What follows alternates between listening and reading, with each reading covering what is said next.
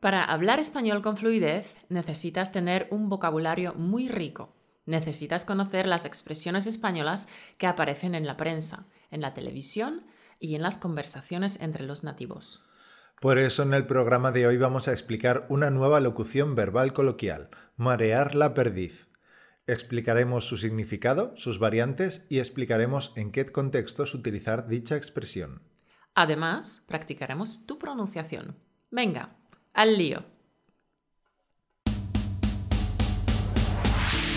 Bienvenido a otra sesión de Español Automático, un podcast para aprender a hablar español incluso si no tienes tiempo. Ahora, tu anfitriona. Invítala a un helado de coco y tendrás una amiga de por vida, Caro Martínez.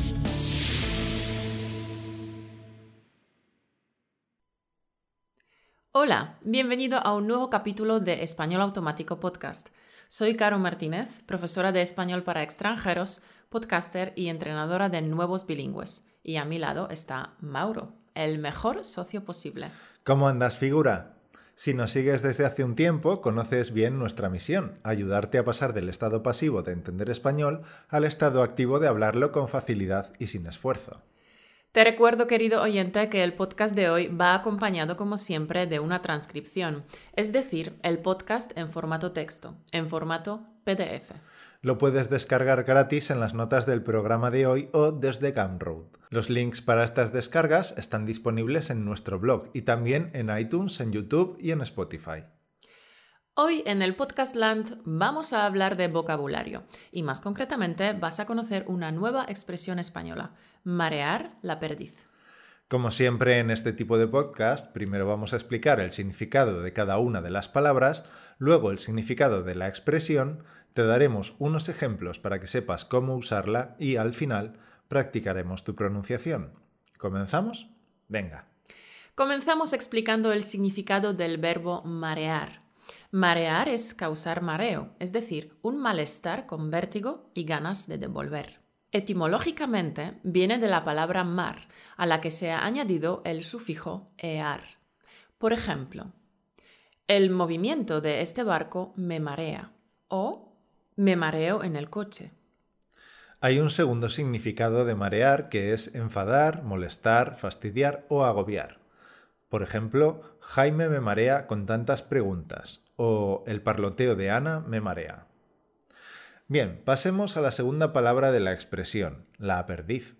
Según la RAE, una perdiz es un ave gallinácea de hasta 40 centímetros de longitud y 50 de envergadura, de cuerpo grueso, cabeza pequeña y plumaje pardo grisáceo con manchas rojas, muy apreciada como pieza de caza por su carne.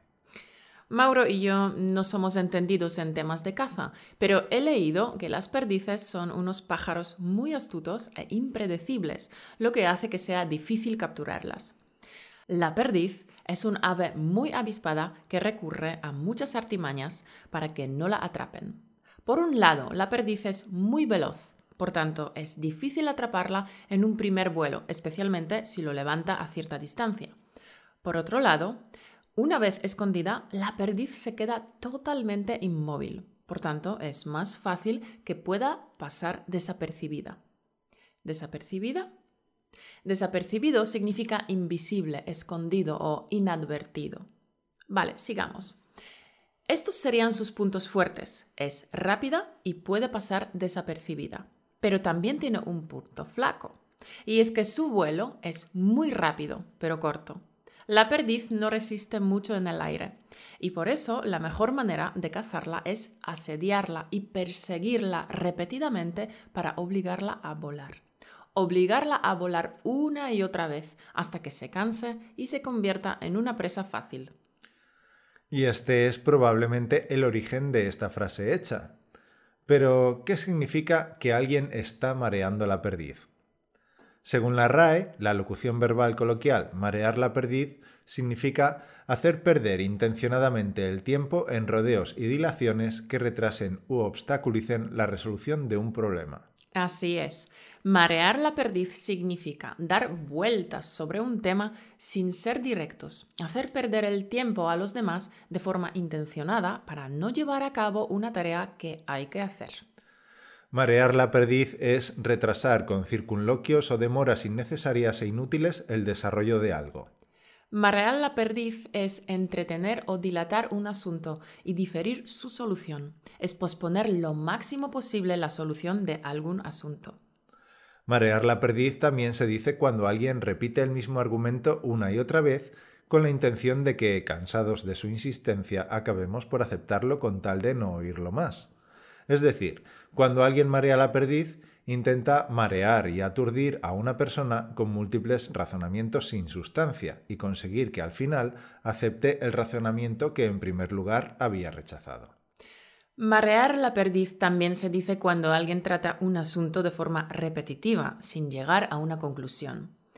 Algunos sinónimos de marear la perdiz serían andarse por las ramas, dar rodeos, hablar mediante circunloquios, desviarse del tema, darle largas al asunto, hacerse el longis, darle vueltas a algo, andarse con rodeos.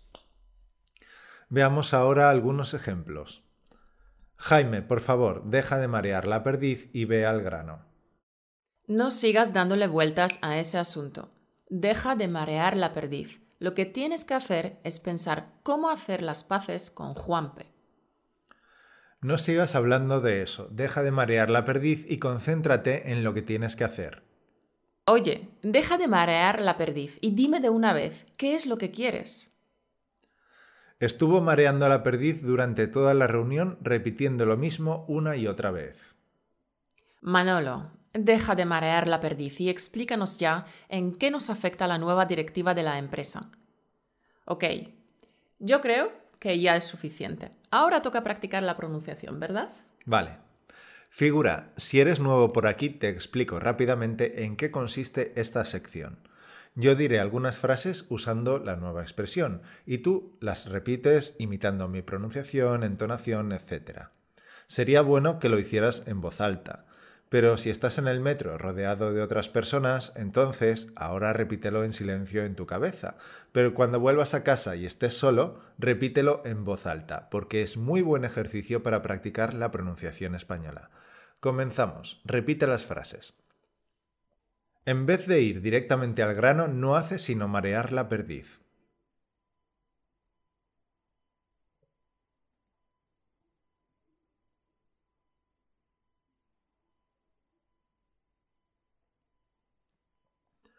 En vez de ir directamente al grano, no hace sino marear la perdiz.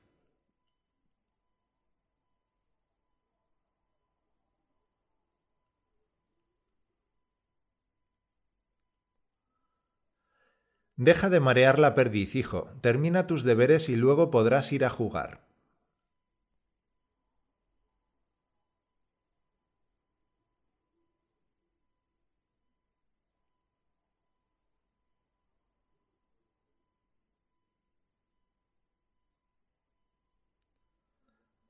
Deja de marear la perdiz, hijo. Termina tus deberes y luego podrás ir a jugar.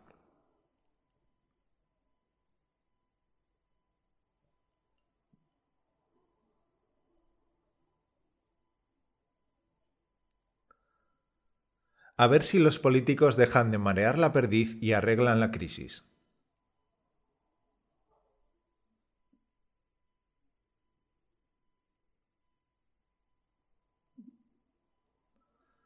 A ver si los políticos dejan de marear la perdiz y arreglan la crisis.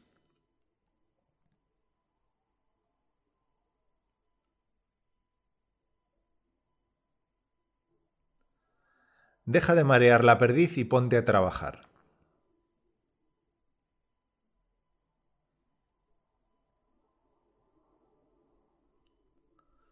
Deja de marear la perdiz y ponte a trabajar.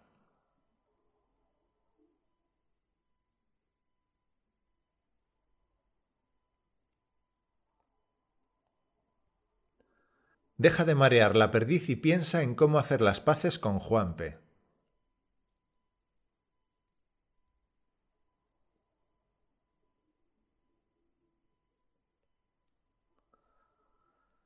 Deja de marear la perdiz y piensa en cómo hacer las paces con Juanpe.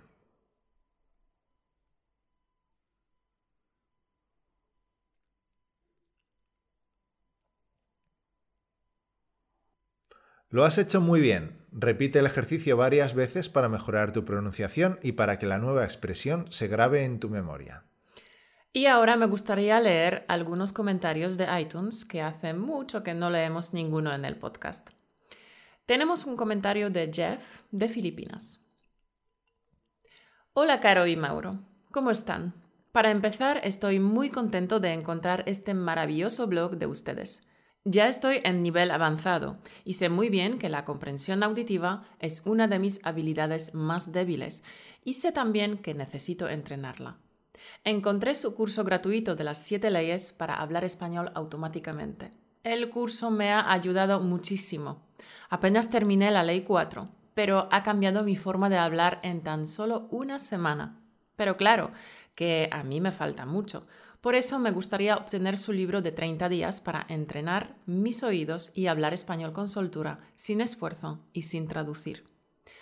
A decir verdad, ya he hecho el examen de certificación B2 dos veces y no aprobé ninguno de los dos. Si hubiera encontrado su blog antes, las cosas habrían cambiado. Pero sé que aún no es demasiado tarde. Gracias al español, estoy trabajando ahora como un contable hispanohablante para nuestros clientes mexicanos. Ahora estoy emocionado de probar lo que hay en su libro. Deseenme suerte. Para terminar, otra vez, muchísimas gracias por todos los esfuerzos para ayudar a las personas que no saben cómo mejorar su español hablado. Buena suerte y buen día, Jeff. Pues sí, Jeff, la comprensión auditiva hay que entrenarla, porque los hispanohablantes suelen hablar rápido y además hay un montón de acentos en el mundo hispano. Para entrenar la comprensión de español hablado, hemos creado tres recursos específicos. El libro 30 días, que es una guía práctica para los amantes de los podcasts el curso gratuito por email, 5 días para activar tu español, y nuestro curso Entender conversaciones en español, que te entrena para que en tres meses puedas comprender el español hablado a cualquier velocidad. Encontrarás más información sobre los tres en españolautomático.com barra recursos. Ahora un comentario de Sigin92 de Polonia. Empecé a estudiar español hace algunos años y podía leer libros y ver películas sin problema, pero me costaba bastante hablar con fluidez cuando estaba en España de vacaciones. Hablar con el profesor en clase es diferente que hablar con la gente normal. También tenía muchas dudas cuando hablaba, especialmente con el uso del subjuntivo y los tiempos pasados. Desde hace tres meses más o menos empecé a escuchar los podcasts todos los días en el camino al trabajo y realmente puedo ver la diferencia. Mi español todavía no es perfecto, pero hablo con más fluidez y comencé a usar construcciones gramaticales más complejas que antes no usaba. Muchas gracias y saludos de Polonia. Me alegra saber que formas parte de nuestra comunidad y que ves una clara diferencia, una mejora en tu español desde que nos escuchas. Tú mismo has podido comprobar que el aprendizaje natural basado en la escucha activa de contenidos comprensibles es muy efectiva, no solo en cuanto a la adquisición del vocabulario, sino también en cuanto a la adquisición de construcciones gramaticales más complejas. Genial, me alegro mucho por tu mejora. Gracias por todos esos comentarios tan chulos que nos dejáis en iTunes. ¿Y tú? ¿Quieres ayudar a los demás a que también se enamoren del idioma español? Es muy sencillo. Déjanos una reseña de 5 estrellas y un comentario en iTunes. Esto nos ayudará a llegar a más personas que sienten pasión por el español y que desean crear un entorno de inmersión para hablar español con soltura. Ellos, al igual que tú, desean mejorar su vida, tener más oportunidades laborales y poder conectar con los demás de forma más significativa a través del español. En la aplicación de iTunes busca Español Automático. Pincha en Valoraciones y reseñas, Ratings and Reviews, y escríbenos una reseña de 5 estrellas. Y muchas gracias de antemano. Bien, nada más, tesoro. Terminamos el podcast de hoy con un pensamiento. Si quieres lograr más, cambia o mejora tus rutinas diarias. Así de simple. El ejemplo que puedo darte es Robin Sharma, quien constantemente está diciendo, si no actúas sobre la vida, ella actuará sobre ti. Los días se convertirán en semanas y las semanas en meses. antes de que te des cuenta, tu vida habrá acabado. Recuerda, tesoro, que las pequeñas decisiones conducen con el tiempo a grandes consecuencias. Si quieres lograr más, cambia o mejora tus rutinas diarias. Eso es todo por hoy.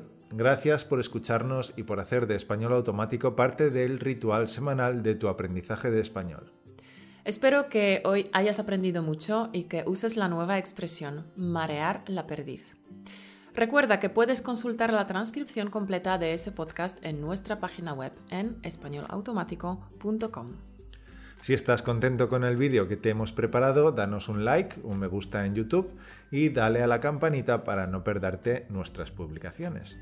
Y también nos puedes seguir desde iTunes o si usas Spotify te será muy cómodo tenernos localizados allí. Así que síguenos y añádenos a tus favoritos. Nos vemos la semana que viene. Que tengas una semana llena de buen rollo. Chao. Chao.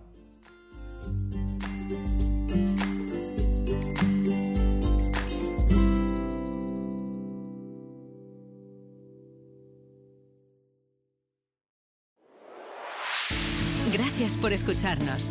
Únete a la conversación en españolautomático.com o busca español automático en iTunes.